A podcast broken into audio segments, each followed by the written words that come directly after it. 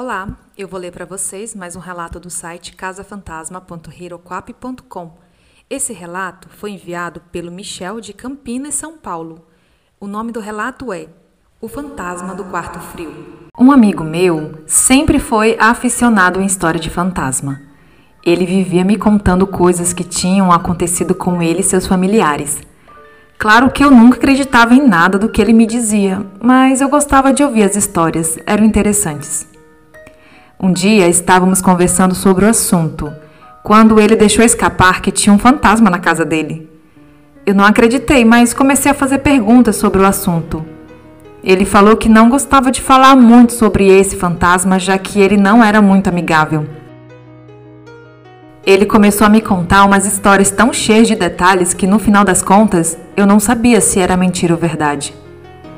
Falou de vozes que apareciam no meio da noite, sombras que se escondiam pela casa, coisas que sumiam e, claro, me falou do quarto. O quarto era onde o fantasma ficava. Ele nem sempre aparecia, bem raramente para falar a verdade, segundo esse meu amigo. Mas quando você entrava nesse quarto, dava para sentir a presença dele. Depois de tanto me falar sobre esse fantasma, Acabei ficando curioso, mesmo não tendo acreditado muito nessa história, e pedi para ele me mostrar o tal quarto do fantasma. No começo, ele ficou bem relutante em me levar até lá, mas depois de muito insistir, ele acabou cedendo e fomos para a casa dele. Esse quarto ficava em cima da garagem. O irmão mais velho dele dormia lá, até arrumar um emprego em São Paulo. O quarto ainda estava com as coisas do irmão dele, pois sempre que ele voltava, ele ficava lá. E realmente, aquele lugar tinha algo estranho. Ele era mais frio que qualquer outro cômodo da casa. Ele parecia ser escuro, mesmo com as luzes acesas. Realmente não era um lugar onde você se sentiria à vontade. Pouco depois saímos de lá. Depois de um tempo conversando com ele, eu tive uma ideia. Eu tinha uma câmera de vídeo e queria deixá-la no quarto para ver se ela pegava alguma coisa diferente. Ele não gostou nem um pouco da ideia, mas depois de muito insistir, ele acabou deixando eu colocar minha câmera lá. Só que ele falou que a hora mais movimentada, a hora em que o fantasma parecia ser mais ativo, era entre as 21 horas e a meia-noite em 30. Então combinamos que eu iria dormir na casa dele no final de semana e que levaria minha câmera para deixarmos gravando. Na sexta-feira, eu levei a minha câmera como tínhamos combinado. Lá pelas 20h30, subimos até o quarto do irmão dele e a colocamos em um tripé, um pouco afastada da porta. Apagamos a luz, pois ela filma no escuro. Fechamos a porta e descemos. Ficamos conversando e vendo TV até dar uma hora da manhã, quando subimos para pegar a câmera. Voltamos para o quarto dele, ligamos a câmera na TV, mas nada, nenhuma imagem sequer. Eu comecei a mexer na câmera e ela não dava sinal de vida. A bateria tinha acabado. Então eu liguei ela direto na tomada e rebobinei a fita. Apertei o play e nem três minutos de fita se passaram antes de acabar a bateria. Ela durou somente 3 minutos. Eu fiquei completamente confuso. Eu sempre uso aquela câmera e sei que a bateria aguenta muito.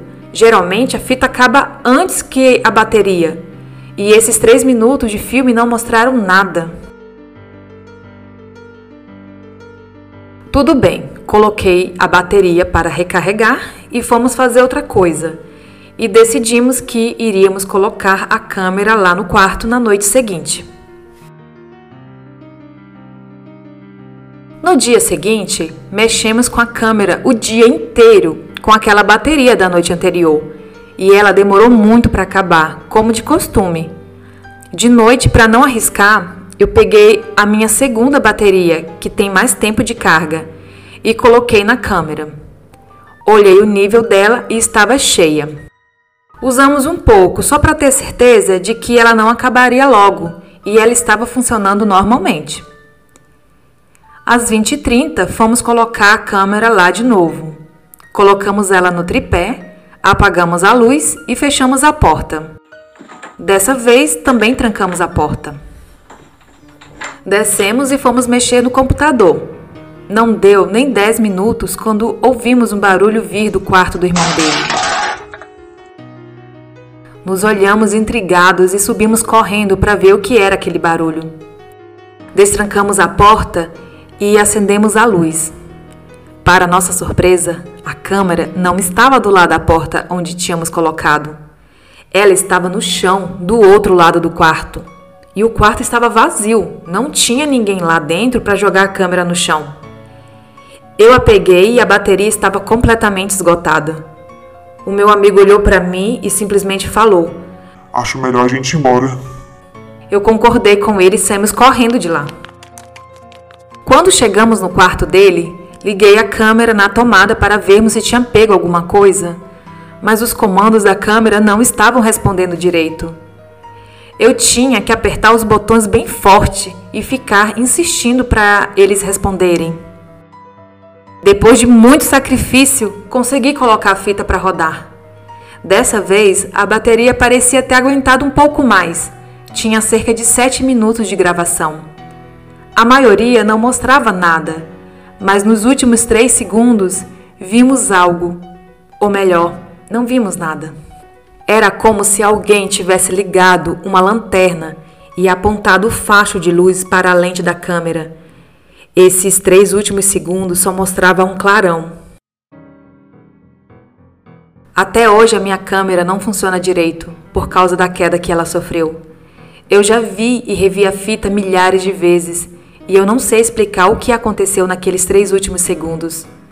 O quarto estava completamente no escuro, com a janela e a porta fechada e trancada. Não tinha ninguém escondido lá dentro, pois não tinha onde se esconder. Eu não sei por que as duas baterias descarregaram tão rápido e nem sei como a câmera foi parar do outro lado do quarto. Mas eu estou começando a acreditar no meu amigo, que realmente tem um fantasma morando com eles.